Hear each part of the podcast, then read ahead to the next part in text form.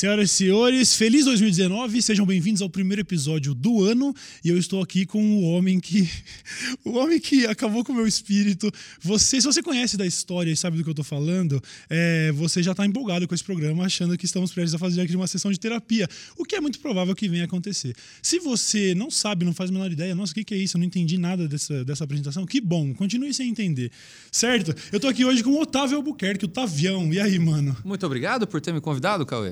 Caramba, que grande prazer, de verdade. Sim. Às vezes, às vezes a gente fala isso meio de praxe, assim, mas não. Tá sendo um grande prazer começar o ano falando com você. Pois é, bicho, porque acho que é o único jeito de eu conseguir falar com você, Cauê.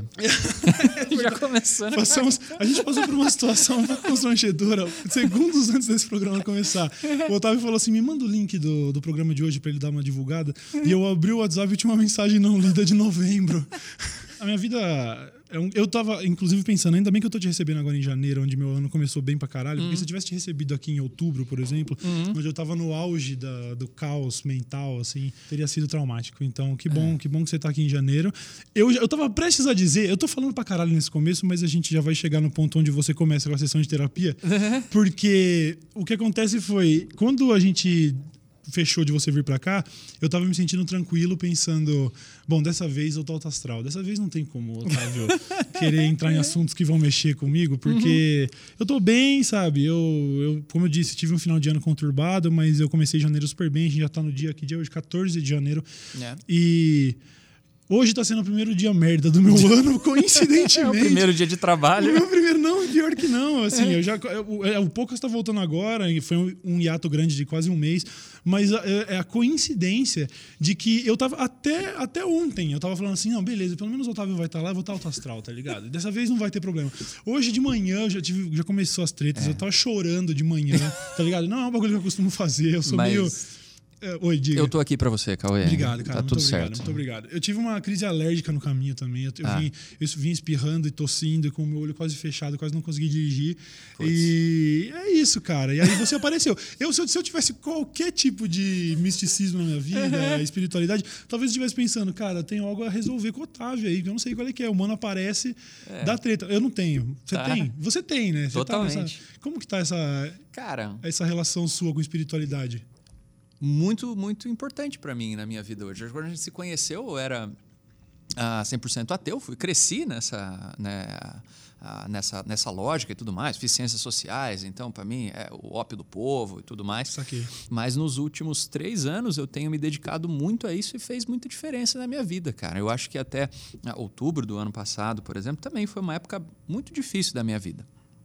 Mas eu sinto que hoje eu estou um pouco mais preparado para lidar com essas coisas, por cuidar um pouco mais, acho que desse lado da minha vida, sabe? É. Então, quando acontece a merda pra caralho na vida, ah, eu pelo menos hoje consigo encarar de um, de um outro jeito. E acho que isso me fez muito bem, cara. Mas você, a sua, a sua parada, ela é. Você adquiriu uma fé e uma crença no sobrenatural ou tem mais a ver com realmente o ambiente e toda. Enfim, a espiritualidade como algo mais, sei lá, subjetivo, mais difícil de explicar e tal? Eu acho que é um pouco mais subjetivo, cara. Eu tô na Umbanda tem três anos, mas eu entendo que não existe assim uma religião que eu recomendaria ou que eu entendo pra mim. Acho que são ferramentas pra você entender o mundo. E acho que só da gente estar tá falando disso aqui agora, a gente já deve ter perdido metade do público, né? Não, Do de forma alguma. Caramba, de forma alguma. Sabe por quê? Porque- Até porque eu acho que a Umbanda tem despertado é, interesse das pessoas cada vez mais. Assim. Porque eu acho que é uma, é uma religião que tem pouco, menos ou talvez nenhum julgamento. Não tem o certo ou errado. Tem o que você faz com a sua vida, com a sua energia e o que volta para você. Sim. Mas eu, eu entendo que tudo que acontece, no fundo, tem uma explicação muito concreta. Você assistiu aquela maldição na Casa Rio? Eu tô ligado que é a série do Netflix É. tal. Eu comecei a assistir numa madrugada, cinco minutos, aí começou a ficar tenso. Eu falei, eu preciso disso? Não preciso, né? e aí eu fui assistir Ursinhos Carinhosos pra dar uma É limpada no melhor. é, e, e, assim, eu vivi muito daquilo é, no- nos, nos últimos tempos. E, O que é aquilo? Defina pra quem não viu, porque. Cara, assim, eu acho que tudo que acontece na nossa vida a gente pode entender de uma forma meio abstrata, que podemos chamar de mística, Certo. mas que também existem outras explicações que são muito concretas. Ah, mas algumas coisas fogem da nossa compreensão, compreensão concreta de hoje. Então, eu lembro de quando no ano passado eu tive situações que eu nunca achei que eu veria na minha vida.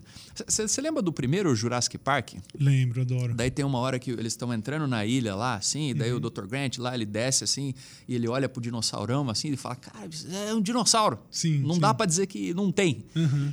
Teve ano passado um momento onde eu falei: Caramba, rapaz, olha, tá aqui. Caramba, sério? E, e é assustador. E aí o jeito de você lidar com isso, pelo menos como foi para mim, foi uhum. entender um pouco o lado espiritual dessas coisas e tentar ver o que, que isso na vida concreta impacta. Caramba. E mudou muito a minha vida, cara. Não, porque me, me parece algo que te fez bem mesmo, assim. É um negócio que, po que poderia servir para mim, porque Sim. eu tenho, eu sempre tive, eu sempre, eu sou do cara que costumava dizer que se um dia eu visse, é. eu ia me internar. Eu falar assim, não, eu sei que não existe, sacou? É, de uns tempos para cá, eu mudei um pouco a minha cabeça com relação a, a certezas, né? Então, uhum. é, eu, eu tenho agora, acho que talvez o, o, máximo de, de certeza que eu posso ter é de que ter certeza é, é, é, ruim, é uma idiotice e a gente simplesmente não entende as coisas. Então, eu, eu também já é, troquei muito do meu ceticismo por ah, sei lá, eu, eu, sou ignorante com relação a isso, eu prefiro não. Você entendeu? é. eu, eu não sei, eu não sei. Eu, eu, eu, ouço relatos de pessoas e já não me fica mais aquela coisa de, olha lá, o cara tá louco, hein? O cara tá. Não. É. Eu já passei a entender que eu não entendo porra nenhuma, entendeu? Eu acho que isso tem muito a ver com. Uma coisa que eu não sei se você percebe isso, mas eu sinto que a gente vive hoje num mundo que é bastante doente, cara. Hum. A maioria das pessoas que eu conheço tá com algum problema. Sim. Ou depressão, ou ansiedade, ou síndrome do pânico, cada vez mais comum, né? Sim. E, e eu sinto que isso isso vem muito, cara, de uma percepção uh, de que a gente tem o um controle total sobre a nossa vida. Hum. E eu acho que uh, isso é muito nocivo, cara, de você achar que assim a sua vida é você tem 100% controle do que está acontecendo, porque daí quando as coisas dão errado, você fala, caramba, o que, que eu fiz? E, e claro, o que, que você fez? Uhum. Mas você não, não, não pode se martirizar por aquilo, você não pode mais do que tudo ficar naquela paranoia de que você consegue resolver tudo. Sim. Sabe? Então eu acho que especialmente a gente que vive da internet e tudo mais, onde tem milhões de coisas acontecendo, muito, acontecendo ao mesmo tempo, você tem uma ilusão de que você tem algum controle sobre o que está acontecendo ali. Você não Entendi. tem nenhum, cara. É, isso faz total sentido. E conseguir lidar com essa sessão de controle para as coisas que estão acontecendo à sua volta, as pessoas, o universo, a conjuntura e tudo mais, uhum. dá pelo menos um jogo de cintura para quando as coisas ruins acontecem você falar tipo, oh, tá bom, eu vacilei aqui, como que eu faço para não para não me afundar mais? É, tem sabe? uma vibe meio, me parece, a minha percepção, uma vibe meio de o que não tem remédio está remediado, né? Coisa assim, o que está além do, do seu alcance é, o que é inevitável, sabe? Você não precisa se estressar com essas coisas, porque algumas coisas simplesmente é. você não vai conseguir resolver. Não sei. Talvez. Acho que é uma leitura superficial, porque essa leitura não, não, não, não, necess, não necessariamente envolveria uma espiritualidade, coisa do tipo. Mas talvez não precise, cara. Porque eu acho que, por exemplo, o exemplo que você estava uh, comentando aqui de você não responder, às vezes, mensagem de alguém. Uhum. Você pode chegar aqui para mim e falar, pô, Otávio, me desculpa. Uhum. E tudo bem. E a gente volta a trocar ideia. Mas pode ter alguém que pode falar, não, Cauê, pau no seu cu. E teve. e é normal. E, teve. e assim, não é que você não pode fazer nada. Talvez você possa tomar um cuidado de responder as pessoas agora, mas assim, aquela pessoa que se irritou pra caralho, talvez não tenha como resolver. Uhum. E, e, é isso aí. E é né? isso aí, mano. Uhum. tá ligado? Então, esse é o tipo de coisa que acho que eu tenho pensado mais que algumas coisas o tempo vai levar para resolver, claro uhum. que com a, o teu trabalho, com a tua ajuda, e algumas coisas talvez nessa vida não se resolvam mesmo, cara. E Sim. Fazer o quê? É, eu acho que tem, sei lá, tem algo de meio melancólico nisso também, né? Ah, Porque... mas eu sou eu, né? Não, mas, não, mas... aliás, a gente falava sobre como não existe esse, essa expectativa das pessoas, né? Uhum. De que a sua participação aqui traga uma carga emocional, é. caralho. Deve ser meio merda, né? Carregar essa, esse é, estigma, não, ou não? Eu não, não, não, Por exemplo, a galera não fica às vezes frustrada que você não grita na vida real? Pra caralho, pra caralho. E, e eu também, assim, acho que a galera sempre fala comigo achando que eu vou falar alguma coisa muito profunda e vou chorar, ou a pessoa vai chorar, sabe? Já, o cara tá sei lá, num bar, ele fala: olha o avião lá, eu tava afim de acessar minhas emoções. ele já, já, já liga pra esposa e fala: viu, cancela o terapeuta, que não, eu encontrei o Otávio aqui. É, e aí, tá vendo? Tudo bom?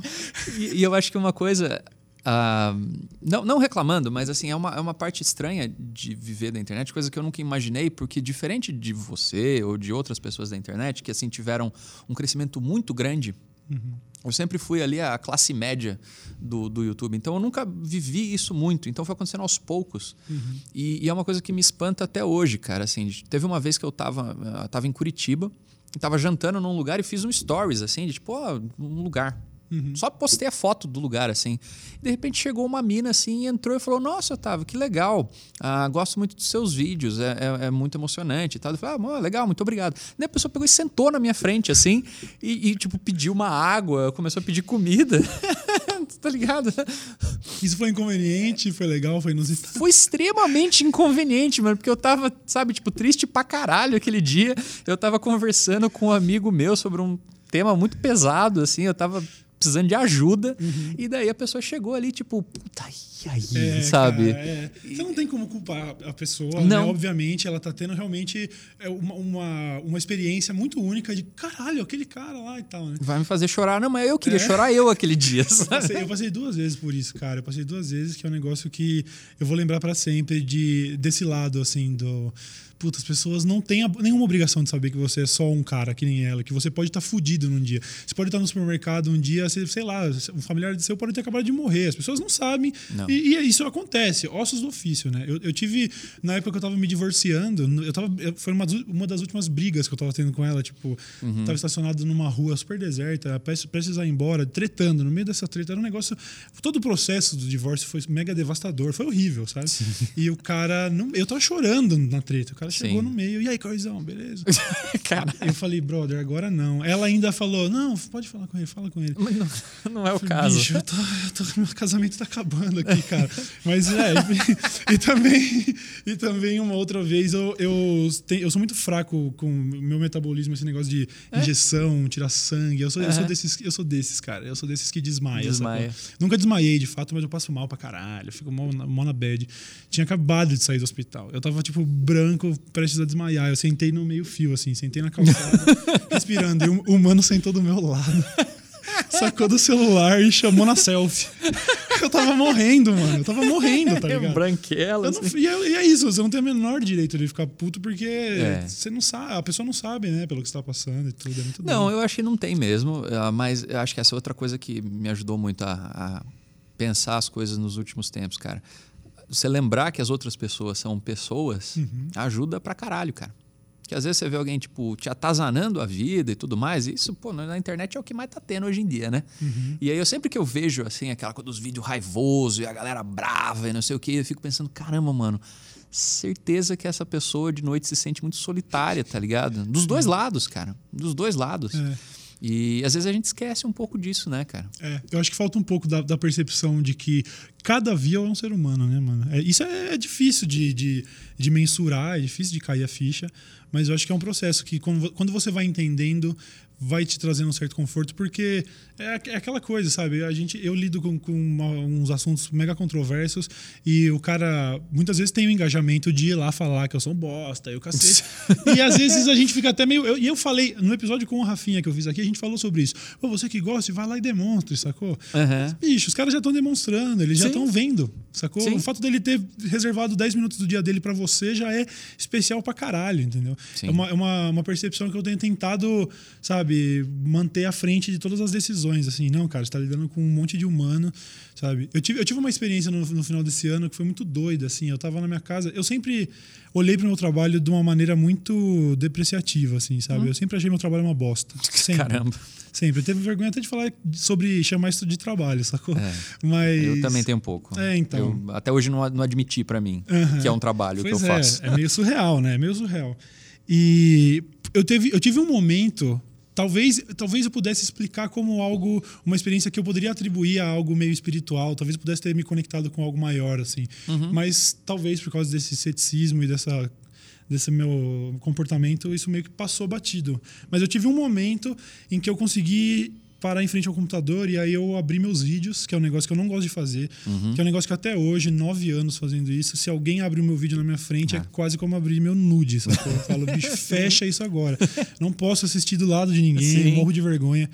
E eu fui fazer isso, fui fazer essa punhetação de ver meus vídeos e durante mais ou menos uma hora eu, eu senti como se eu tivesse acordado de algum transe, ou como se eu tivesse saído de um lugar e eu consegui enxergar de fora Sim. e consegui pagar um pau. Eu assisti e eu curti muito. Sim. Falei, nossa, que cara da hora, velho. Nossa, que engraçado. Eu ri, tá ligado? Eu me diverti. E aí eu validei meu trampo durante uma hora, assim. Eu falei, nossa, eu aqui tudo preocupado. Puta, eu sou um bosta, eu sou um É. Cara, ele é mó divertido, velho, sabe? Pô, eu, eu gostaria desse cara pra caralho, entendeu? Sim. Eu nunca mais recuperei esse sentimento.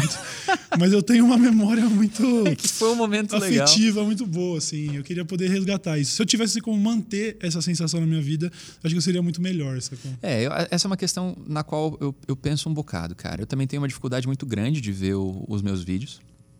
Ah, e eu acho que isso muitas vezes é pra gente ter um, um certo receio de ver quem a gente é.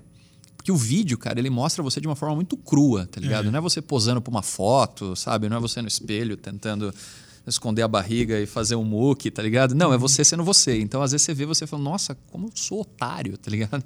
Então, ah, dá esse receio. Mas eu Sim. também já tive momentos assim, onde eu falo, nossa, caramba, né? Eu acho que eu faço isso bem.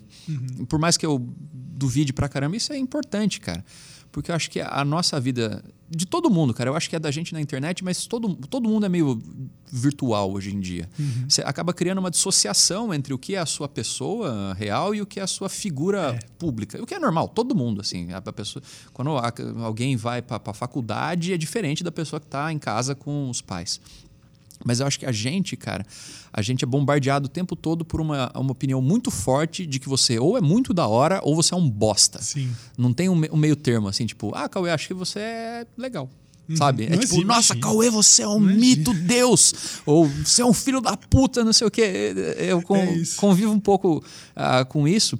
Ah, tenho uma vida bem mais tranquila na, na internet, na verdade, do que na época do começo do rolê, onde era mais conflituoso o que a gente fazia, né? Uhum. Mas de vez em quando aparece uma pessoa ali e você fala, caramba, mas quem que sou eu?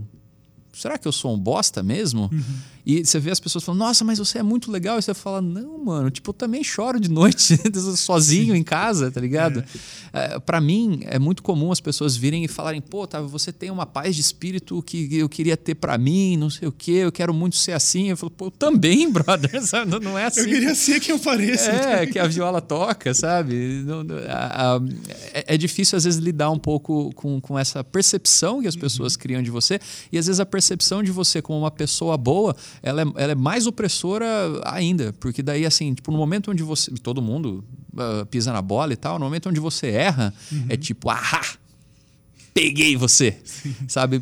O que não tem no caso, você, se as pessoas acham que você é um filho da puta, se você faz uma coisa legal, ninguém fala, sabia que você era uma pessoa legal no fundo, sabe? Ninguém vai fazer Ninguém. isso. É exatamente isso. É exatamente isso. É surreal, porque você, é, se você tem um comportamento às vezes mais caótico, ninguém tá preocupado se vão descobrir, sabe, um, um tweet controverso, sei lá, de, uns, de umas figuras aí, sabe? Mas a gente tentou, né? Tentou, sei lá.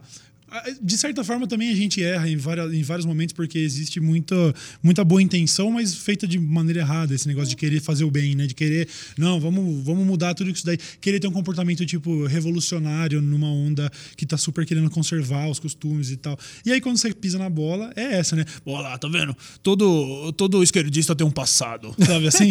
você fala, puta, bicho, pelo menos eu, eu, eu falei e tava tentando fazer da hora, né? Mas Sim. parece que amplia 10 vezes o seu erro, porque Sim. eles querem te pegar no pulo, né? Isso é um sentimento É. que dá um, um prazer pra galera, né? E eu acho que, cara, isso também faz parte do momento que a gente vive hoje, onde você tem aquela coisa do juiz, júri e carrasco em todo mundo, né? E, e eu acho que muitas vezes, e, e, assim, cito essa passagem bíblica, mesmo não sendo cristão e não lidando para isso, mas é a coisa do atire a primeira pedra, cara. Eu acho que tá todo mundo atirando pedra para todo lado. E aí fica muito doloroso para todo mundo, cara. Porque assim, a, a grande verdade é que assim, todo mundo já pisou na bola e a maior verdade ainda é que todo mundo vai pisar na bola de novo. Mas, o resto da vida. É, é assim que funciona a existência. Sim. Mas sempre tem essa coisa de caramba, eu errei, tem que, tem que morrer e tal, e você é uma pessoa horrível. E a gente vive com essa culpa, cara. Não existe nada mais destrutivo na vida do que a culpa, sabe? É. Então, ah, eu acho que eu, eu errei muito na minha vida, continuo errando, vou errar mais um monte e, e o que eu posso oferecer para as pessoas ah, é a obrigação minha, que é um pedido de desculpas, Uhum. E, e, o segundo, que não é obrigatório, mas é legal, que é uma explicação de, ó, tal coisa acontece por causa disso e disso e disso. Uhum. Eu acho que quando isso se tornar meio que a prática, acho que as pessoas vão ser muito mais saudáveis. Sim. Hoje Bom. em dia, eu acho que as pessoas escutam pouco desculpas e, e as justificativas parecem ah, desculpas. Assim, ah, tô, ah, não, tô justificando. Sim. Não, não é. Tipo, porra, gente, vamos tentar é, entender o que está acontecendo com cada um. justificativas meio agressivas, é. meio falsas e tal. Né? É. Bom, eu queria fazer valer o seu discurso. Primeiro, eu te pedir desculpa por não ter respondido sua mensagem.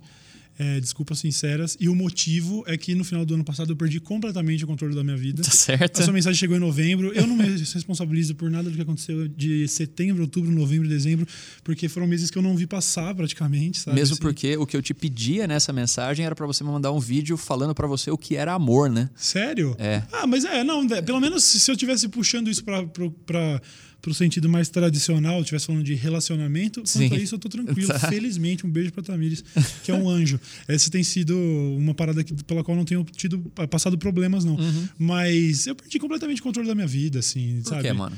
Cara, eu deixei o estresse tomar conta. Eu tava muito. Eu tava vivendo com muita ansiedade, sabe? Eu, eu comecei a, a ir para o psiquiatra, terapeuta. Rolou lá um diagnóstico que eles chamam de TAG transtorno de ansiedade generalizada, né? Quando você, é, você fica, sei lá, eu não sei explicar, talvez a galera estudante da área aí ia ficar até puta, mas o lance é, você fica exposto muito tempo a coisas que te deixam ansioso, muitos conflitos, enfim, qualquer tipo de coisa, uma hora não, não tem mais sequer associação com fatos, assim. É um hum. sentimento que está sempre com você. Sim. E é, acho que é até pior do que quando a gente fala sobre depressão, porque agora já começou a rolar um movimento de explicar que depressão é doença, não é frescura e tal. A ansiedade ainda é uhum. tipo secundário, assim, um bagulho tipo, ah, um dia a gente vai começar a levar a sério, sabe? Sim. Ah, você tá ansioso? Eu também, quando eu vou pro Play Center, eu também fico ansioso, sabe? Assim, é difícil até de tentar vender isso como, pô, eu tenho um problema, eu tenho ansiedade, sabe? Hum. Mas enfim, tinha pra caralho. Eu consegui meio que. Acho que me curei disso, assim. Eu tô. Estamos indo pra um mês, assim, que eu não tenho nenhum episódio, nenhum sentimento de ansiedade, eu tô tranquilo. Mas, como eu ia dizendo no começo do programa, dia 14 de janeiro tá sendo meu primeiro dia merda pra caralho. Mas você teve uma crise hoje? Não, não tive crise, não. Eu tô lidando com questões aí, paradas familiares, uns desgastes e tal, Acontece. mas nada, nada demais, assim. Tudo que dá para resolver, né? Nada desesperador, não. Mas a coincidência, né, de ser bem no dia que eu vou conversar com você, porque falei, cara, não é possível. Eu tava pensando, mano, não é possível um negócio desse. Você acredita, é. você acredita que isso tem algo, algo de. Bom, você tava falando sobre eu acho que sim, cara. Eu acho que parte do que eu venho. Meu, meu, meu cachorro, eu tenho um cachorro que eu ganhei, chama Hermes.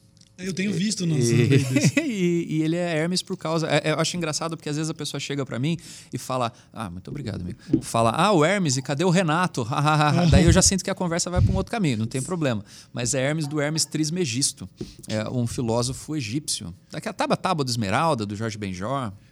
Cara, não. Alqui, os alquimistas estão chegando. Certo. Enfim, vamos, vamos. Explica, se você explica escutar, como se tivesse 5 anos de idade. Ah, essa filosofia hermética, ela não é religiosa, é uma forma de compreensão do mundo e tem sete princípios. Um deles é o da, da vibração. E que é, é, parecido com aquela história de se você quiser alguma coisa, você vai chegar lá, o que não é verdade. Assim, muitas vezes, isso é uma coisa assim, é a minha visão, cara, não quero incomodar claro. ninguém aqui. Mas às vezes você pega e fala: não, eu quero me achar bonito. Então eu vou dizer que eu sou o cara mais bonito nessa sala. E eu me convenço disso. Mas talvez as pessoas em volta não. Uhum. A lei da vibração, o que ela fala é que assim, o que você é de fato é o que você atrai no universo. Então, assim, você não atrai o que você quer, você atrai o que você é. Então, muitas vezes eu percebo que as coisas que acontecem à minha volta, elas são meio que resultado de quando eu ajo de uma forma autêntica. Uhum. Dá um exemplo maneiro aqui. A minha vida ano passado ela se transformou muito ah, porque eu comecei a correr. Mudou pra caramba o meu jeito de encarar a vida, de lidar com a minha saúde, de, de esvaziar a cabeça. E eu estava voltando de morar no Rio de Janeiro, morei um ano no Rio de Janeiro a trabalho. E no final de 2017 eu pedi demissão, no meu aniversário.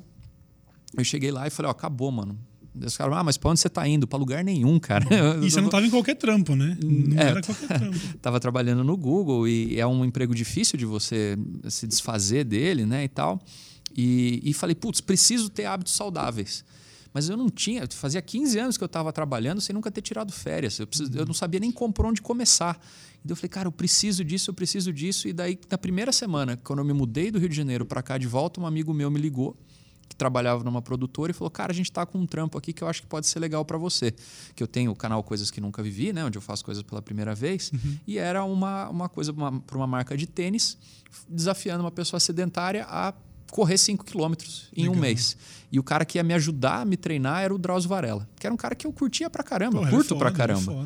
Então, é difícil você pensar que o universo me deu uma colher de chá tão direcionada por mero acaso. Eu acho que a gente tem hoje uma. Uh, acho que a sociedade moderna ela, ela, é apaixonada pelo acaso.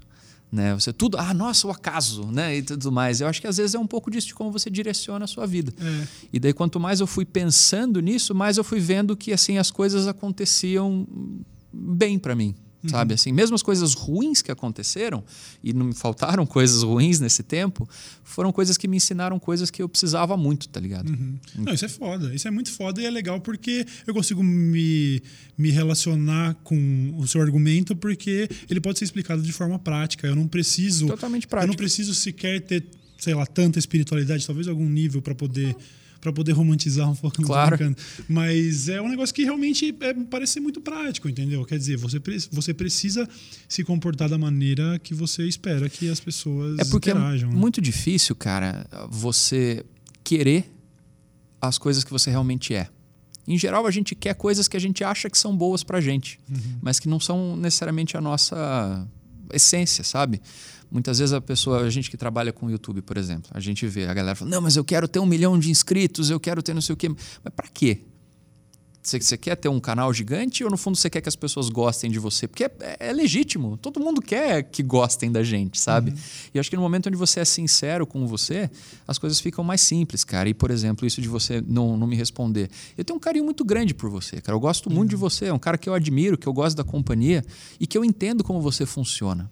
Então, quando você não responde, não vou nem falar que ignora, não, quando você não responde a minha mensagem, eu entendo que, sei lá, mano, talvez você tenha um carinho por mim também. Eu tenho, com certeza. Mas que não rolou, cara, por algum motivo.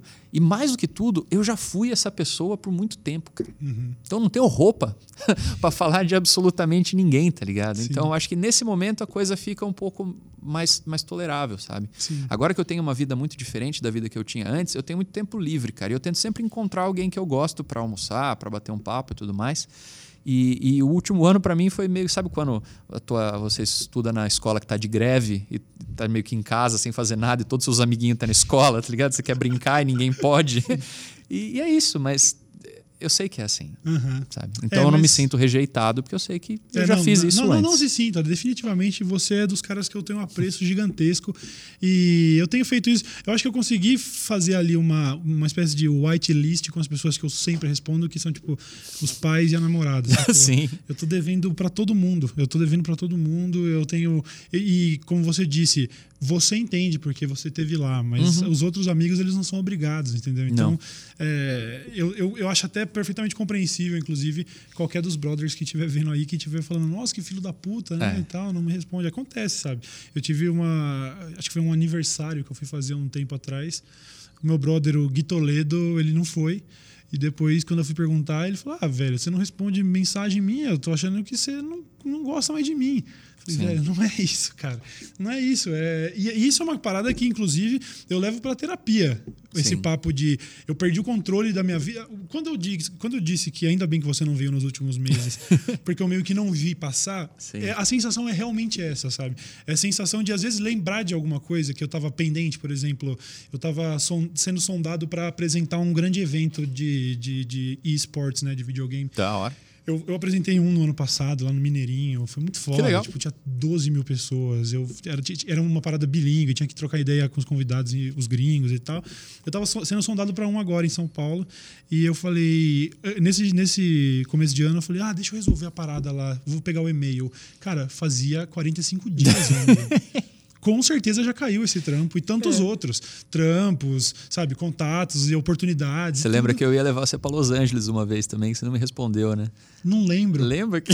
Eu acho que tá vendo? É o tipo de coisa que eu, eu usaria de exemplo, mas é que eu tenho tantos que eu nem lembro. Como que foi essa Sim. situação? que a gente ia gravar um negócio lá em 360, o PC Nossa, foi, lembro, foi animal, lembro. mano. Mas- Ainda rolou uma segunda, opor- segunda oportunidade, não, mas no final, aos 45 do segundo tempo, viu? É. Dá tempo.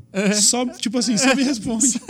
Não, Cara, e é isso, sabe? É, é, eu senti que eu, eu entrei numa num espiral assim de tanto caos e tanta coisa tirando minha paz que eu não conseguia resolver as coisas mais básicas e triviais, sabe? Assim, é, a minha assistente falar, Cauê, último dia para você pagar a CPFL do mês passado, que vão cortar sua energia de novo, que já cortaram duas vezes. o chamado débito automático, Não, sim, mas, cara, cadastrar no débito automático, às vezes, para um cara que, Sim. que, que tava passando pelo que eu tava Claro. passando, sabe? É difícil. É, tipo, ah, troca, trocar a conta da, da minha conta de celular, por exemplo. Tá num plano de tipo 100 GB, 400 reais de conta. Aí, aí todo, todo vai, cada três dias a minha assistente fala, Cauê, troca lá o plano. Fala, putz, é verdade, hein, tem que ver isso aí.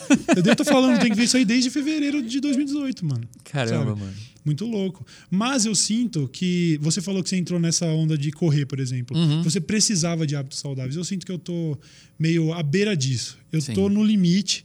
Eu tô no limite da, da falta de autoestima e começando a me preocupar até com a minha saúde, que é um negócio que sempre fui empurrando com a barriga, com o perdão do trocadilho. É, agora eu senti que não, tem que ser. Só que eu Sim. ainda não fui. Então, sei lá. Eu preciso cruzar essa linha, virar a chave e pegar gosto por ser uma pessoa saudável. Ainda não tô lá. E eu acho que esse é um ponto muito importante, cara, porque eu acho que você só consegue ter essa preocupação de uma forma, eu acho pelo menos, uma forma genuína, depois de você ver o quanto você não ter esse cuidado te prejudica. Porque eu cresci, cara, com um metabolismo assim altamente assim atômico. Eu lembro de comer um frango inteiro daqueles de padaria, uma coca de 2 litros e pesar 45 quilos, tá ligado? Foda. E é uma delícia.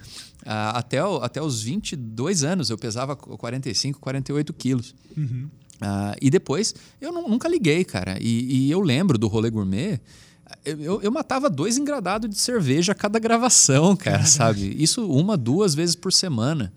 Ah, e, e falava. Isso dá, pera, duas vezes por semana. É, bicho. Mano, isso dá tipo 100 latinhas por vários mês, litros, Vários aproximadamente vários. E, e, assim, hoje eu vejo assim, eu como um hambúrguer, eu, eu preciso deitar depois, sabe? Eu fico tipo, meu Deus, o que, o que acontece? Sábado, por exemplo, eu, eu, eu tive um dia que foi um pouco mais ah, difícil, assim, e eu falei, ah, mano, faz, faz um tempão que eu quero comer um hambúrguer, né? Daí eu fui comer um hambúrguer, assim. Eu, eu dormi das três até as nove da noite depois, tá ligado? E, e eu acho que assim, essa percepção, ela só vem depois disso, cara. E, e, e- e aí eu sinto que quando você entende o bem que aquilo faz para sua vida, não, não é não é estético, cara. Correr, comer direito, dormir num momento mais regrado, ter a cabeça mais limpa, sabe? Ah, isso reflete em como você consegue encarar a vida, cara. Sim. Então, eu lembro de vários momentos assim que eu, que eu saía para correr e, e daí começava a, a- a realmente funcionar aquela coisa da endorfina e o caramba e tudo mais, assim. E daí você fala, caramba, corri 10 quilômetros. Caralho, já- E eu cheguei a fazer uns 12, assim. que é, foda. tudo Da bem, eu ainda tô. é muito tempo que eu tô fazendo isso e tal. Poderia estar correndo até mais, mas não tem essa pressão. E daí depois eu não falo, nossa, agora eu quero comer um hambúrguer, sabe? Não, eu falo, pô, quero voltar para casa e comer, tipo, o meu salmão com arroz integral, salada de pepino e, e tomate, sabe? com uma água então com gás. É foda. Eu tô, eu tô tão intoxicado que eu vi esse, esse negócio me dá um. ah, sabe? Salmão com pepino. Mas, cara, essa é uma coisa que eu percebi que foi muito importante uma- essa transição para mim. Hoje eu vejo com. Eu, eu, eu vejo com uma preocupação, mas também compreensão grande, cara, do quanto a, a gente passou uma mensagem equivocada no rolê gourmet por muito tempo, que era essa coisa de beber pra caramba e tudo mais. Numa coisa legal, num ambiente que é para ser bacana, de estar com os amigos, é legal. Mas eu mesmo vi aquilo tomando conta da minha vida de um jeito que eu não gostaria, cara. Sério? Então, ah, porque é isso, eu bebia pra caramba, velho. Eu be- Eu bebia pra gravar, depois chegava em casa e ainda comprava mais cerveja, sabe? Caralho. Ah, e, e inclusive porque eu não sei se é, eu nunca cheguei a ter episódios de ansiedade como, como você descreveu e tudo mais, mas nesse último ano que eu estava trabalhando ah, muito pesado lá no Rio, Tava trabalhando tipo 14 horas por dia, de segunda a segunda. Se na sexta-feira, ou um dia da semana, eu não tomasse um porre federal em casa, sozinho, uhum. para ver clipe dos anos 90 no YouTube e chorar, eu, eu não consegui, eu literalmente não conseguia tocar a minha vida, cara. Assim, era um negócio que você precisava, sabe aquele reset, aquele que você. Sei bem. Ah, sei bem. É um momento e, de descompressão, né? Só que de uma maneira totalmente nociva. Totalmente nociva. Porque assim, no momento em que você precisa fazer isso, é porque você entrou naqueles sites muito errados, o seu computador está totalmente quebrado, sabe? Você precisa formatar porque você bagunçou. Sim, né? sim. Então, eu percebo que eu tenho tomado um cuidado muito maior de tentar, ao fazer o meu trabalho, passar uma mensagem que fala, ó, oh, vai eu fui por esse lado aqui me fez muito bem. Uhum. As outras coisas ali, eu entendo que vocês tenham gostado, mas vejam com um molho crítico, sim, sabe? Sim, sim. Tipo o desenho do pica-pau do, dos 70, anos 70, assim, que os caras pega e fala assim: então, olha, gente, ainda existe aqui o pica-pau, mas cuidado, porque naquela época era diferente. entendo, eu entendo super, assim. Eu não tô, não tô, ainda tô bem longe de conseguir ter uma fase super good vibes, mas as pessoas têm percebido a minha relação com a internet mudando e eu tenho tentado fazer isso de maneira consciente e, e entender, com base até no que você falou antes, assim, a gente acaba atraindo o que a gente, o que a gente põe no mundo. Então, eu fui baixando um pouco o volume e tentando uhum. ser mais ponderado e tudo mais e começando a compreender as pessoas good vibes, assim, o que, o que seria uma parada que me causaria muito repúdio pensar nisso, sabe? Sim. Tipo, uma, uma pugliese da vida, sempre, sempre tive vontade de, sabe, sei lá, estragar o cabelo dela, sujar ela, falar, vai, mina, para de rir, tá ligado? Ficar tirando foto na praia, vai se fuder, entendeu? Mas, cara, é bom tá bem, sacou? É, é. Quer dizer, deve ser. Não, deve ser. Tô brincando. Não, eu, eu, eu, tive, eu tive, eu experimentei, eu experimentei. É bom tá bem. É, mas eu acho que às vezes eu não, não eu, eu acho que existe uma diferença grande das pessoas good vibes que estão sempre nesse tom. E aí eu acho que isso, às vezes, eu acho que isso pode não ser felicidade, isso pode ser quase que uma histeria. É. Sabe? De você estar tá sempre. Caramba, hoje briguei com a minha família! Ah! Sabe? E, e, eu acho que a grande diferença, quando as pessoas conversam comigo, às vezes elas falam, nossa, mas você é melancólico, Otávio. Porque eu acho que é justamente isso, cara não é você viver constantemente feliz, é você estar uhum. tá em paz com os momentos merda que acontecem na sua vida, porque vão acontecer, cara. Sim. Então, eu, eu, eu acho que você. Eu, eu, eu também entendo, cara. Se eu voltasse 10 anos no, no passado e falasse. Ó, oh, Otávio, olha só como é agora a tua vida. Assim, ia falar, nossa, mano, como você é um otário, uhum, sabe? Uhum. Mas eu acho que é por uma falta de compreensão de confundir essas duas coisas. Quem Sim. sustenta uma coisa que talvez, não sei nem se é concreta ou não, e você conseguir levar as coisas com somebody love. Claro, claro. Sentir prazer enquanto faz, né? Eu tava tava por acaso formatando o computador e, e vendo vídeos de 2014 assim. E Caramba. tem gente que até hoje, né, principalmente com essa última mudança de formato que eu fiz ali no, no giro de quinta e tal. A galera fala, tipo, ah, perdeu a essência, eu gostava mais do Cauê Loucaço. E eu não consigo. Cara, eu clico no vídeo sozinho em casa, na madrugada, salvando coisas no HD. Eu sinto uma, um cringe, uma vergonha. Eu falo, cara, é um, mas não, não por causa do discurso ou por causa de nada, porque era um nível de energia e uma coisa que até o vídeo era preto e branco e tudo. Ele tinha uma vibe que eu não conseguiria sustentar hoje, sabe? Assim, eu, parece que eu tava meio que chamando a treta o tempo todo. Era uma energia meio desafiadora, meio ah, que as pessoas se identificavam pra caralho, né? Porque era a válvula de escape delas também, de certa forma.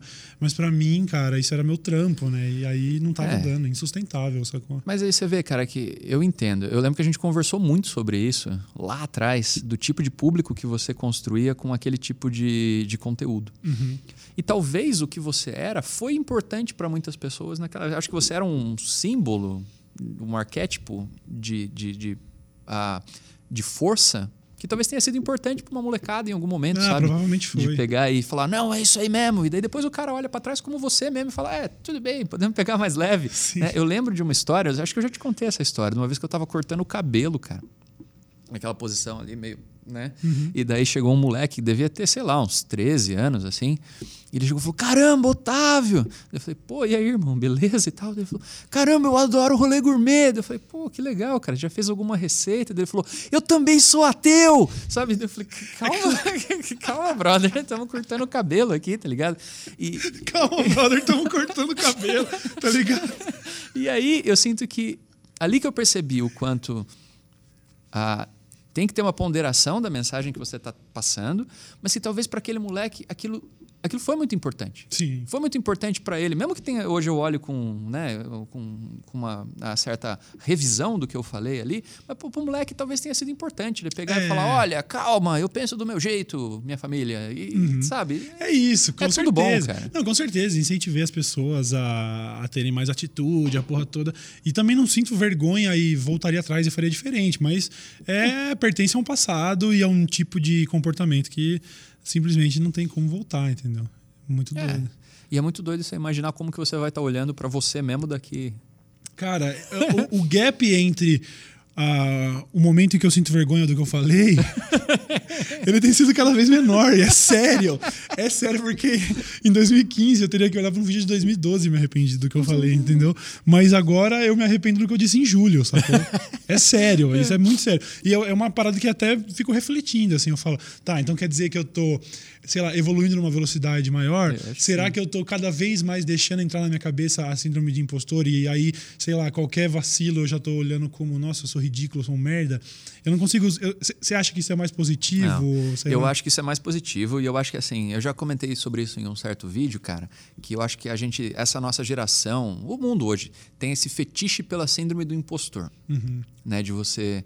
Uh, pegar e falar, não, mas eu, eu acho que. Eu tô, tô achando errado que eu não sei fazer aquela coisa. Síndrome do impostor, cara, é quando você faz exatamente a mesma coisa há muito tempo e você ainda se acha incompetente. Ok. Então, o meu próprio termo talvez seja meio é, inadequado. Porque eu acho que assim, você sabe que. Por exemplo, eu vi você abrindo o programa, cara. Você sabe que você faz isso bem. Uhum. Acho que você não duvida sobre a sua capacidade uhum. de fazer isso. Mas a vida, o tempo todo, coloca a gente em situações novas. Coloca a gente em situações que a gente não enfrentou antes. E isso eu digo, sei lá, tipo, um ano.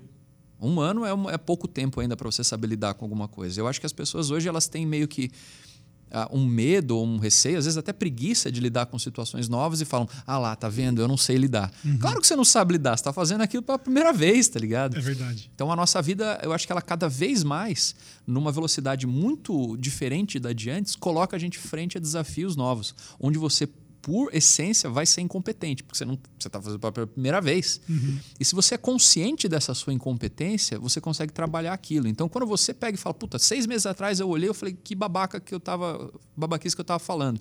Significa que você tem consciência disso, que você está evoluindo, acho que numa taxa mais, mais rápida. Faz sentido. E isso conversa também com o papo do começo, que acho que muito do que você falou da sua espiritualidade também tem a ver com esse negócio de deixar deixa é, tipo as coisas vão acontecer você não tem controle sobre tudo. E é isso a gente está se sujeitando a cenários inéditos a gente está fazendo isso. É, cara isso aqui ó esse programa sabe? A gente simplesmente falou vamos fazer não tem é. por mais que tenha referência do, do, do programa lá do, do, Joe Rogan de outros podcasts e tal nunca fiz. A primeira vez que a gente entrou no ar não teve ensaio não teve porra nenhuma foi tipo vai começou e tá rolando. E as pessoas dando feedback constantemente Sim. como se fosse uma parada super tipo meu, como se fosse um programa da Globo que passou por, sabe, reunião de pauta. O caralho, mano, eu, eu, eu, literalmente não sabia sobre o que eu ia falar conversando com você agora, entendeu? Sim. E isso é, por um lado, refrescante, é um negócio que. Claro. E, e, que também é um, é um privilégio tremendo poder trabalhar com num ramo que te permite experimentar desse jeito. Então, eu acho muito foda. Eu simplesmente decido, não, vou fazer um negócio diferente. E aí, lógico, está sujeito ao público gostar ou não, desde que eu não traia muito, acho que a minha essência, o público entende a minha vontade. Claro. E isso é um privilégio é, muito grande. Mas, ao mesmo tempo, eu acho que muito dessa ansiedade que eu tinha vem, daí, muito dessa sensação constante de que uh, eu não merecia tanta atenção, coisa do tipo, vem daí essa coisa de o, que, o nosso trabalho ele é muito caótico, né? Eu não sei explicar. Quer dizer, não sei se caótico, porque você mesmo estava falando uhum. sobre, num, sobre esse lance da. Não foi o termo caótico que você usou, foi o termo do acaso, né? Você Sim. não acredita tanto no acaso, né? Mas. É, eu acho que assim, lidar com o que a gente. Eu, eu, eu concordo um pouco contigo. Eu acho que eu, eu tenho o tempo todo essa percepção de que eu não mereço as coisas. Porque eu acho que ninguém merece ser tão gostado quanto a gente é. Sabe? Eu, acho, acho que ninguém, ninguém, fez um negócio assim. Então, eu realmente concordo que isso é uma coisa que pode estragar um pouco a cabeça. Porque daí você pode achar, ah, então eu sou uma pessoa muito legal. Todo, todo mundo gosta de mim, sabe? Isso te leva pro... E eu já vi pessoas se perderem muito Nossa, nisso, assim, de se apaixonarem pelo próprio personagem. Uhum. Eu sei que existe uma diferença muito grande da persona que eu criei, que é um personagem, é uma versão editada de mim. Uhum. E eu tenho uma relação muito crítica com, com o Tavião, sabe? Eu- e, e muitas vezes eu falo, cara. Às vezes as pessoas vêm me e comentam, nossa, Otávio, você é muito da hora no Twitter. A minha vontade é falar, não, brother, tá ligado? Eu sou um idiota igual qualquer pessoa. Ah, e, e é difícil lidar com isso, cara, porque eu sinto que a gente pegou meio que uma falha da Matrix. Por exemplo, fazer o que você está fazendo aqui hoje é muito legal e só essa época da história da humanidade permite. Porque eu acho que daqui a alguns anos, cara, a internet ela vai ser igual mais ou menos o que é a televisão. Você vai ter uma coisa muito mais produzida, vai ter uma galera que está lá há muito mais tempo. A gente entrou nesse ponto, cara. Por exemplo, o Rolê Gourmet foi o maior canal de culinária por muito tempo, até do mundo. Foda. A gente era maior que o Jamie Oliver por um tempo, foi muito legal. Mas é porque fomos, fomos um dos primeiros, cara. Então a gente teve esse privilégio. Cara. Uhum. Hoje, você entrar no YouTube, você entrar em- na internet e tudo mais, tem uma barra de, de passagem ali que é muito mais alta, cara. É verdade. Então, o coisas que nunca comi. Cara, esse é o meu trampo dos sonhos, assim, que é viajar e, e comer coisas exóticas. Se você nunca viu, entre lá, por favor, coisas é que nunca pra comi. cacete, bom pra Ah, cacete. e, e eu vejo que, assim, cara, o, o a, a confluência do Uhum. mundo me permitiu aquilo. Claro. Então, ah, daqui. Hoje, se eu tentasse do zero, talvez eu não conseguisse. Eu provavelmente não. Eu com certeza não. Eu tenho certeza que não. então, eu acho que a gente tem que ter uma visão muito crítica e cuidadosa de tudo que a gente tem, cara. Uhum. E, e eu acho que não é de negar aquilo, mas de falar, puta, cara, que bom. Isso. E, e tentar usar isso da melhor forma possível, cara. Porque eu sinto que talvez você não tenha essa percepção, cara. Mas ah, isso que você está fazendo aqui agora talvez ajude muitas pessoas a, a formularem ideias sobre elas mesmas, inclusive sobre você mesmo. Sabe quem cresceu vendo você, revoltadaço, assim, falou: caramba, o Cauê perdeu a essência e tudo mais. Daí vê um vídeo seu falando sobre isso e fala: pô, verdade. Talvez eu mesmo precise a, a revisar algumas coisas, É sabe? verdade. E é assim que o mundo evolui, cara. Assim, pelo menos eu acredito que hoje se fala muito sobre luta, sobre essa coisa da, da resistência ou do outro lado e de que isso né, muda o mundo. Talvez mude, mas eu acho que a minha forma de, de encarar isso é isso, é nesse bate-papo. Acho que no momento em que você conversa com alguém, você faz a pessoa refletir um pouquinho mais sobre ela e sobre o mundo, ah, ela pode entender que coisas que ela faz não são boas para ela. E não sendo bo boas para ela, não vai fazer bom para o resto das pessoas e do mundo à volta dela. Então, acho que é nesse, nesse pequeno ponto, cara, onde talvez a gente transforme as coisas. É, eu concordo plenamente. É, o, o meu terapeuta falou exatamente isso.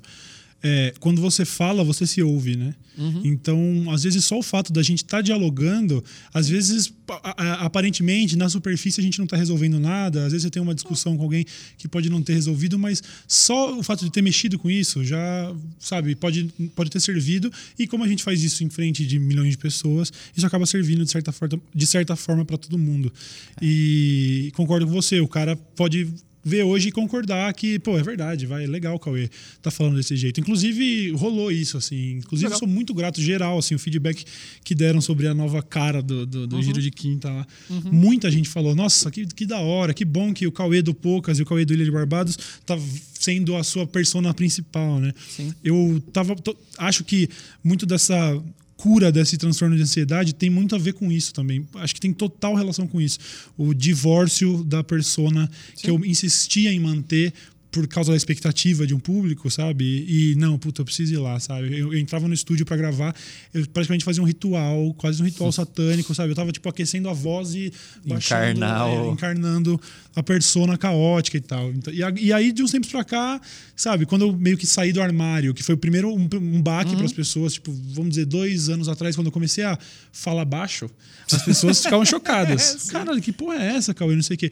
Já não é mais surpresa pra ninguém, todo mundo conhece. E muita gente foi embora, mas muita gente aceitou. E eu acho isso da hora pra caralho. Sim, mano. Parabéns, É, mano. essa- é, eu sou uma das partes. Preciso ainda cuidar da minha saúde pra caralho. Sim. Isso tá pegando. Eu tô, sei lá. E- aliás, esse é o tipo de papo que eu, eu tenho até um pouco de receio de ter, porque é o tipo de papo que vão editar o dia que eu morrer, sacou? Sim. Aí vão falar ah lá, ele já falava lá, ó, janeiro de 2019 tava falando precisava cuidar da saúde, ó. Foi infartar agora em 2020 e tal. Tá aí as cenas, então. Mas é, tô precisando, cara. Tomar Se atitude. você quiser, um dia a gente vai correr, cara. Pô, É legal. podemos, Porque eu podemos lembro, mesmo. cara, que você teve um projeto um tempo atrás. Sim. E, e eu acho que esse é o, o problema, cara. Quando você. Sabe a coisa de você ir na academia e tirar foto? Uhum. Eu, eu posto as fotos da, da, da, das minhas corridas e tal, porque eu acho que é legal das pessoas verem que, tipo, mesmo depois de um ano, eu ainda corro devagar. Sim. pra galera ver que tá tudo bem. Uh, mas eu sinto que quando você faz a coisa pelo, pelo, pela, para mostrar para os outros. que isso não tem nada de errado, cara. Todo mundo faz isso, assim. Uhum. Uh, você não consegue ir até o fim, cara. É, né? Que eu acho que é um pouco assim. Você tinha um projeto muito foda, que você podia ter ganhado muito dinheiro ali. Mas como não era uma coisa que realmente fazia sentido para você, não vingou. Sim. E, cara, talvez em algum momento faça para você. E daí você vai. É, talvez isso, não seja é corrida. morrer, né, bicho? não, mas... Todos vamos né, no longo prazo. Mas... É, tem que fazer, em algum momento tem que fazer. Mas sabe? às vezes é uma luta, às vezes é um outro exercício, é. sabe? Às vezes, sei lá, imagina, mano, teu negócio é yoga. Cara, eu acho interessante. Não, eu tive, eu tive contato com assim, relatos do pessoal da yoga, porque eu jogava poker Sim. e bastante gente do poker acaba uhum. gostando e tal. Faria numa boa. Eu, eu aceitei agora o convite do, do meu amigo João de fazer uma aula de Muay Thai com ele. Vou fazer. Até porque a ideia de bater nas pessoas também é muito agradável. Principalmente nesse momento. Ah, meu Deus, Muay Thai ah, queima pra caramba, bicho. É, eu já fiz, eu fiz jiu-jitsu durante, tipo, Sim. eu consegui durar umas seis aulas até eu perceber que eu provavelmente ia infartar no tatame. Tipo assim, Sim. eu precisava ganhar condicionamento físico para poder fazer aula de jiu-jitsu, entendeu? Mas é assim. É. Você também tem que fazer academia para correr. É, é, é. Ah, você tá nessa, também faz academia e tal. Faço, faço. Inclusive hoje eu começo a fazer todo dia com um personal que é amigo meu. Uhum. Eu estava fazendo duas vezes por semana, passei para três e agora eu vou fazer todo dia. Foda. Ah, foda. Porque eu, eu, eu, chegou um ponto onde eu falei, cara, eu tenho muito menos compromissos hoje com coisas tipo, profissionais. Então eu tenho tempo para cuidar de mim. Então uhum. eu vou, vou ter sempre tive compromissos com o trabalho. Pô, agora eu vou ter um compromisso comigo. Ligado? Então, ainda é ruim. Pra... Não teve nenhum dia que eu vou pra academia falando que da hora, vou pra academia. Todo dia é uma bosta, assim. Todo dia eu vou e eu falo, caralho, Rodrigão, que treta, irmão, tá ligado? Mas eu sinto que a minha cabeça melhora de, depois, o meu corpo melhora depois, o jeito que uhum. eu me enxergo melhora depois. E é, é, isso, cara. Assim, várias vezes eu tava trabalhando que nem um cachorro e eu também falo, pô, tu gostaria de trabalhar menos. Mas eu sentia que eu tava construindo uma coisa legal. Então por que, que você não faz isso? Por que, que eu não faço isso com uhum. a minha cabeça, com a minha saúde e tudo mais? Doido, muito doido você. Ah, caralho, esse, esse papo fluiu, tá fluindo pra caralho. Assim, eu não precisei em nenhum momento puxar outro assunto. As, ah, mudando de assunto. Né? As pessoas perguntam? Não, não, aqui a gente só tem uma pautinha, mas ah, aqui não tá. tem nenhuma pauta, na verdade a gente tá marcando tempo. Hum. É, não, é porque eu, eu, teve, teve, uma hora que você comentou sobre o rolê gourmet, sobre como isso era completamente desregrado e, uhum. e, e, também sobre a, a, a, mensagem que isso acabava passando. Eu também tive o, o lance com o cozinha hardcore. Muita gente manda até hoje. Pô, saudades do cozinha hardcore, bicho. Custou caro até para mim, mano. Vocês não vão querer isso na vida de vocês, é. entendeu? Assim, não vale a pena. Sim. Você acha que essa nova, essa nova fase da sua vida é completamente incompatível com uma possível volta de um formato parecido? Ou, ou você acha que você acha que você tá mais na onda de fazer o, o coisas? Você também tá o, o, aquele quadro que você estava fazendo também com a, aquela menina sobre os dois os dois ah, budgets sim. e tal, que é, é, legal pra caralho. Cara, então, uh, Primeiro, uma coisa, todo, a, todo, desde o vídeo que a gente fez junto, onde eu falei que o rolê gourmet era um negócio meio difícil de fazer para mim, a galera me enche o saco. Uh, e eu acho que as pessoas não entenderam que é normal, cara. Qualquer coisa ao longo do tempo há desgastes. Isso não tem nenhum problema entre eu e o PC, não tem nenhum problema com o formato. Tem só que, caramba, muito, foram seis anos, cara. Foram seis anos. Então eu, eu tenho um carinho muito grande pelo projeto, cara. Teve uma vez que eu, no final do ano, eu passei na casa do PC, assim, eu tava correndo ali por perto, e eu falei, pô, tu tá em casa, cara? Ele falou, pô, tô. Uh, posso dar uma passada aí? Ele, pô, claro. E eu comprei daí uns docinhos fine, assim, levei para ele de, de, de, Natal, assim. Da hora. Uh, PC é um, um grande amigo meu, cara. Um cara que eu conheço talvez seja o meu relacionamento de amizade mais duradouro, contínuo que eu tive na vida, uhum. sabe? Uh, e eu lembro de cara, chegar ali, apertar o interfone de dia, né? Que no começo a gente gravava de dia e, sabe, ter os flashbacks assim de caramba, cara.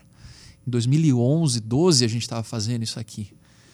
Quanto tempo passou, quanta coisa aconteceu, sabe? Então, uhum. eu tenho um carinho muito grande, cara. Eu tenho uma proposta que eu queria fazer para ele, assim, da gente lançar um vídeo por ano.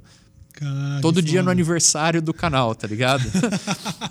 e, e, daí, assim, não é que o canal. Mas é só para celebrar aquilo. Eu, eu não tinha falado com o PC ainda. Né? Ah, Depois eu dou um toque para ele. Ele já topou. Agora você se fudeu, porque agora o público já topou é, também, então você já está ah, devendo. Mas eu tive uma coisa, um direcionamento, para mim, muito claro, da minha carreira. É foda falar de É, carreira. é foda, né? Mas eu Assim, entendo. eu viajo para uns lugares e como uns negócios estranhos, tá ligado? Mas você- Tipo, O seu ainda tem um viés formal, assim, de, de um programa. É. né? Eu, eu, eu falo bosta. Imagina eu falar que eu tenho uma carreira. Sacou? É foda. É, mas no último ano eu tive uma coisa que eu, que- eu quero cada vez menos ser um, um youtuber e ser mais um talvez um apresentador.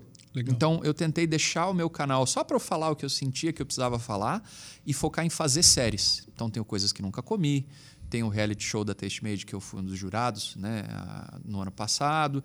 Tem esse Uma Cidade, Dois Orçamentos, que foi um formato legal, né? Que era eu e a Liz e tudo mais.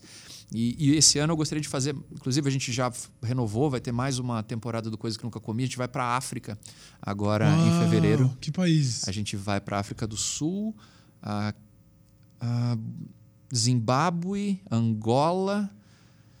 E tem mais um que a gente está fechando. Vão É. ser, acho que, uns quatro países. Deve ter muito rango bom nesses Vai lugares. ser animal, cara. Nossa. Ah, então, eu, eu sinto que eu queria muito fazer isso para que as pessoas se focassem mais no meu trabalho do que na minha vida. Uhum. Sabe? Eu sinto que quando você é youtuber, você está o tempo todo falando de você. E aí é normal que as pessoas queiram saber da tua casa, da tua relação com seus amigos, da tua família, do teu namoro. Né? Enquanto quando você está apresentando um programa, as pessoas falam: ah, tá bom, o cara foi lá para comer né, minhoca e tudo mais. E eu acho que isso é mais saudável e, e isso também me permite não entrar nessa roda, ah, nesse moedor de carne que é a- o, o YouTube. Sim. Porque eu sim. vejo a galera reclamando o tempo todo. Ah, mas o YouTube isso, o YouTube aquilo. Cara, ninguém te obrigou assim. Não tem um lugar que você assinou e falou, eu tenho que postar. Cara, você, esse é o jogo. Funciona Sim, desse sim. jeito. E não, depois de um. Se você construir as coisas, não é necessário essa coisa. Se faz quem quer. Né? Ah, e, e eu sinto que tem até uma coisa, cara, que é assim, tipo, você, você gosta do Romero Brito? Ah, cara, eu não sou fã da arte dele, não, pra falar a verdade. Mas assim, eu não acho feio. Eu, ah, eu não sei. Aí tem- eu acho que tem um valor agregado aí. Talvez tenha toda uma. A gente tem que levar todo o contexto em consideração. Eu acho feio. É, Mas tudo bem. Mas eu acho que assim, você pode gostar ou pode não gostar. Mas chegou um ponto onde todo mundo. Muitas pessoas têm uma certa aversão, porque ele tá em. Esse dia eu fui comer um temaki. E tinha o Romero Brito no, no meu temaki, Sim, assim, no, no- sim. no- no conezinho. É disso que eu digo. Tem todos os fatores a se levar em consideração. Talvez a saturação da obra dele seja um deles. Esse é o ponto. Depois, quando, quando uma coisa está em todos os lugares, ou está o tempo todo, ela deixa de ser uma mensagem e ela se torna ruído. Sim, sim. Então- É tipo o Fábio Porchat fazendo publicidade dois anos atrás. Assim, cara, eu vi, você viu o novo comercial do Fábio Porchat? Qual? Fala, cara, eu vi uns 12 novos. Eu não sei que, de quem ele é garoto propaganda. E, e é normal. Então, assim, eu não, eu, eu não acho que talvez o Romero Brito seja. Eu, eu acho bonitinho. Eu teria, talvez. Mas como está em todo lugar, vira um é ruído. isso. Então, beleza. Então, consigo concordar com você. Se eu visse uma, um Romero Brito pela primeira vez, eu ia cagar, fazer. "Ah, bonitinho, beleza. Eu daria uma lancheira pra minha filha. com essa, entendeu? Sim. Eu tô levando em, É. em consideração todos os fatores. Mas o eu- fato dele ter dito, por exemplo, que é o Picasso do novo século, umas coisas assim. Sim, eu não sabia disso. Talvez eu mude o exemplo. Mas, ah, mas eu acho que é um pouco. A internet tem um pouco disso, cara. Se você tá o tempo todo ah, ali fritando a tua. Você tem o risco de ah, se exaurir enquanto pessoa e enquanto conteúdo. Sim. Então, por exemplo, ano passado, eu fui para a Rússia e fiz 12 vídeos do Coisas que Nunca Comi. Foi uma temporada. 12 vídeos, cara, que até, até hoje as pessoas vêm falar comigo daqueles vídeos. O, meu zelador, mano, chegou pra mim e falou: Cara, que muito louco, hora. cara se apanhando na sauna Rússia, lá, que legal, não sei o quê. 12 vídeos, cara, pra um canal no YouTube hoje é a produção, às vezes, de duas semanas. É. Ou às vezes de uma semana, Às dependendo vezes, do seis canal. dias mesmo, é, É. dois por dia. Na... Ah, então, percebe como você entrar nessa lógica é uma opção e tudo mais, né? Uhum. E- e eu, eu vi o quanto isso é mais saudável para minha cabeça, para o resultado que eu tenho ali, como trabalho, como carreira mesmo, Uhum. e que é uma coisa diferente, cara. Assim, hoje, engraçado, né? Antes chegava o garotinho ali para mim falando que também era teu. Hoje, uma senhorinha as- me param às vezes na padaria para falar: Nossa, que eu gosto do seu programa, eu queria que meu neto fosse igual você, que come de tudo. Falo, que legal. É muito sabe? legal, muito legal. Muito Então, legal. ah, eu acho que a internet exige que você também tenha uma postura mais saudável para que ela te devolva algo mais saudável. Sim, sim. E eu acho que a maioria das pessoas que trabalham com o que a gente trabalha não tem eh, essa estratégia de buscar algo saudável na existência dela online. Sabe? Entendo, entendo. E aí, eu acho que tem muita gente que lida muito bem com essa hiperexposição. Hum. Uma galera que fez disso a, a, vida dela mesmo, muito mais do que a obra é a vida, sabe? A galera que gosta muito da massagem no ego. Eu tenho é. amigos pessoais que a gente, é, a gente observa, o resto do grupo de amigos fala: Nossa, mas esse gosta de ser famoso, né? É. Esse é o brother, esse é o vaidoso, sacou? Tipo, pra ele o, o holofote é tipo o tesão da vida dele, punhetação. Acho que ele se masturba vendo o próprio Instagram, sacou? mas eu entendo perfeitamente, eu não eu, eu entendo perfeitamente o seu posicionamento eu acho que eu não teria essa capacidade no momento. Eu, eu, eu acho que tudo que eu fiz até, até hoje é dar a minha opinião e é um bagulho que eu não sei se eu conseguiria me. Eu ia usar o termo reduzir, mas não é o termo. Mas eu não acho que eu não conseguiria, conseguiria me transferir para ser só o apresentador. Eu não sei se eu tenho esse. É o que você está fazendo agora. Eu sei, mas é, é isso. É o papo do Cauê com o Otávio, sacou? Não é como se as pessoas estivessem ligando a TV e. Ah, bote papo do cara lá, sabe? Eu não tô. As pessoas ainda têm interesse, espero que quando elas ligam aqui, elas também têm interesse. Até por ah, isso esse sim. é um programa que não é um programa necessariamente de entrevista. Eu as pessoas no começo falaram, pô, você fica falando, deixa o convidado falar. Não, cara, isso aqui é um, é um bate-papo, sacou? Sim. Eu não tô te entrevistando, a gente tá trocando ideia. Então, mas eu entendo. E eu vejo, tem cases, assim, dá pra meio que separar, sabe? Das pessoas que, tipo, a obra é muito maior que o cara, sabe? Pega o, o exemplo do Galo Frito, por exemplo. Sim. Você vai falar na internet quem é o Medeira o Cadore e as pessoas vão falar quem? Mas daí os caras fizeram clipes de, porra, 100 milhões de views, 200 Sim. milhões de views. E conseguiram, não sei se intencionalmente, não sei se talvez eles tivessem o perfil de quem que gostariam de ser grandes celebridades, não sei. Sim. Mas o fato é, conseguiram separar o trabalho da imagem do YouTube de quem são de verdade, né? Criando um Sim. formato e tudo. E acho que dá para abordar dos dois jeitos. Se eu tivesse a escolha, eu provavelmente também ia, ia para o seu caminho, assim, sabe? Sim. É o lance de colocar minha obra na frente do meu nome e, sei lá, é, tentar ser o apresentador. Eu acho que você consegue fazer isso sim, cara. Eu acho que é o que você está fazendo aqui. E é uma coisa assim, tipo, por exemplo, longe de mim me comparar. Mas, por exemplo, o Serginho Groisman. É um cara legal. Uhum. Você, gente você, boa, você gente fala, boa, pô, programa boa. legal, gente boa. Você sabe alguma coisa da vida dele? É, não sabe. Mas tem muito dele no trampo dele. Então acho que o que você está fazendo okay. aqui é um pouco disso. Porra, então sabe? então beleza, então beleza. Então faz total sentido. Ainda que você falou assim, longe de mim de se comparar, mas você estava falando do Serginho. Acho que serve para mim, né? Esse bagulho hum. de pensar. Pode ser, pode ter sua personalidade, pode ter sua cara, pode ter Sim. suas opiniões, mas não precisa ser você, né? Não precisa ser a sua vida e tudo mais. Eu acho que a grande coisa é que, assim, quando você está no YouTube, pauta é a sua vida. Uhum. Enquanto você tem um programa, uma série, alguma coisa assim, a pauta é pô, um bate-papo com um amigo. No meu caso, é ir para um lugar e comer um negócio diferente, é viajar, entendeu? Uhum. E não caramba, vejam minha casa nova. O que tem o seu valor, cara. As pessoas precisam se identificar. Eu, eu sinto que você está mas... fazendo esse comentário meio demagogo. Eu sinto é... que, no fundo, talvez, off, sem câmera, a gente estivesse sendo um pouco mais. pegando um pouco mais pesado com essas pessoas. Porque eu, eu, eu tenho um certo desprezo.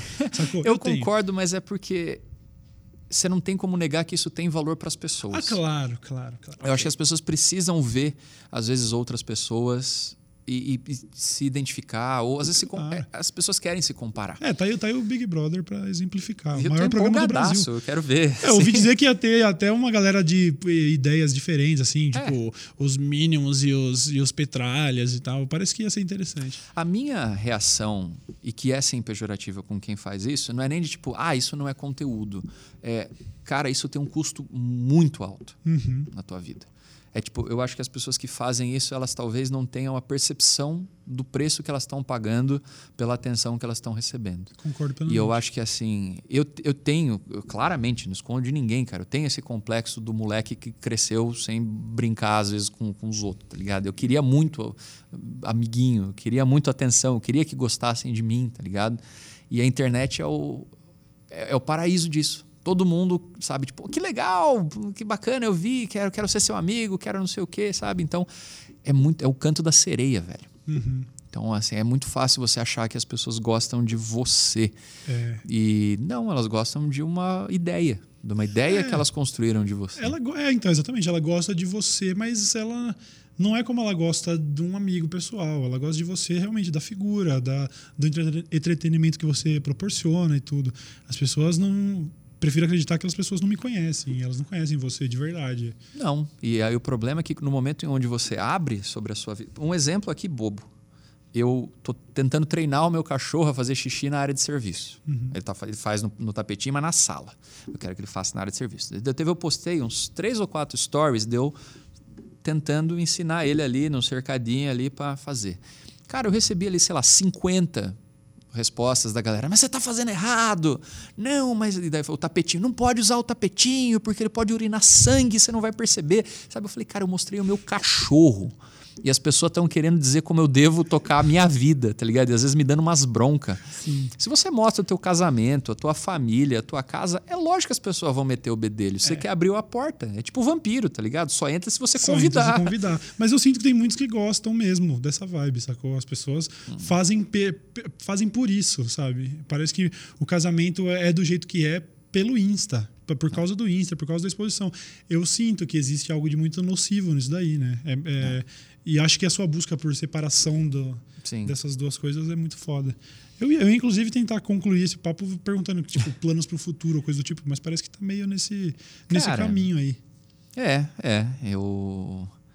Eu acho que o que eu gostaria de fazer mais são novas séries. Uhum. O que eu mais gostaria para esse ano é conseguir, de alguma forma, amarrar algum projeto onde eu conseguisse viajar para correr nas cidades. Porra, que foda. Que eu acho que essa é uma coisa que assim é, é muito legal você eu, existe uma diferença eu acho que assim eu nunca corri uma prova uhum. e não tenho vontade não tenho nada contra mas não tenho vontade de correr eu acho que você correr numa prova é meio que você viajar e ficar num hotel Certo. É legal, mas é um lugar onde todo mundo está fazendo exatamente a mesma coisa que você e tudo está preparado para que você tenha aquela experiência. Enquanto você correr no dia a dia, tipo, voltar para casa agora correndo, você é tipo ficar num Airbnb tá ligado? É uhum. É você ver um pouco mais. Você se insere um pouco melhor na, no contexto. No né? contexto. Então eu queria muito fazer isso. Eu já tenho feito isso nos trabalhos que eu tenho de viagem e tal. Uhum. E é incrível, cara. Sério? É muito legal. Essa série que você mencionou dos orçamentos, por exemplo, a gente foi uma vez para Nova York. Teve uhum. um episódio que foi lá. Eu vi, eu vi esse episódio. Foi muito legal, cara. E uhum. daí teve um dia que choveu pra caramba e não teve gravação. E daí tava uma chuva desgraçada, assim, tava fazendo acho que dois ou três graus. E daí todo mundo falou: ah, então um dia livre, hoje não tem gravação. E daí a galera foi tudo fazer compra. E daí todo mundo achando que tava tudo muito barato, só que os caras esqueciam que era vezes quatro, tá ligado? e aí eu fiquei no hotel, assim, esperando melhorar para correr e tal. Não melhorou. Aí chegou uma hora que eu só botei uma blusa assim e falei, foda-se, cara, eu vou é correr, cara. E subi correndo na Quinta Avenida e tal. Caralho. Corri no Central Park. Povo doido, assim. Teve um cara que jogou um guarda-chuva em mim e ficou dando risada, tá ligado? Eu joguei de volta nele, me senti muito local, tá ligado? E, e, e assim, aquela puta chuva, cara, um puta frio. E quando eu estava correndo, eu olhava para o lado e eu via muitas pessoas fazendo aquilo também. Uhum. Muita gente correndo. Tá Na chuva. Na chuva. E eu falei, caramba, é isso, cara. Sabe? Não sou um louco tá ligado? Então eu gostaria muito de poder fazer isso esse ano, que eu acho que é um jeito legal de você conhecer a cidade. Se você andar pela sua própria cidade de carro e depois você fazer aquele caminho a pé, você vai ver que você vai reparar em muitas coisas que você não reparou pra de caralho, carro. Pra caralho, Então eu tô nesse momento tentando oferecer esse projeto para o maior número de pessoas possível. Ah, fica aí aqui de vitrine também, pô, eu acho muito foda uh, Para mostrar isso, cara, mostrar uh, as cidades e as reflexões que você pode ter uh, conhecendo esse lugar, mas do ponto de vista de alguém que está correndo. Muito foda, muito foda. Esse é um objetivo, não necessariamente de conhecer lugares, mas de ser saudável que eu estou buscando. E se eu conseguir alcançar ele finalmente, depois de, sei lá, 45 tentativas fracassadas, é. saiba que o dia de hoje teve grande influência nisso. Pô, fico feliz. É, eu, eu, achei, eu achei que a gente ia ter um papo que fosse descambar para coisas muito mais densas, mas acho que foi bem enaltecedor e bem engrandecedor. Tenho certeza que a galera adorou. E é, tenho certeza que as portas aqui ficam abertas para você voltar quando quiser. É nóis, um brinde. Do caralho, mano. Muito obrigado. Valeu, tá? Começamos 2019 em grande estilo. Senhores, obrigado a todo mundo que assistiu e até o próximo episódio. Os links do Tavião estão no Google, foda-se ele, tô brincando. e vai estar tá aqui. Mentira, talvez não esteja mesmo. É, Deus, não sei, o, que vai decidir. É, mas vocês sabem que vocês podem conferir o trampo dele, que é muito da hora e eu sou fã pra caralho. E foi realmente um grande prazer, mano. Obrigado, irmão. Valeu. Estamos vencendo. Valeu, é rapaziada. Falou.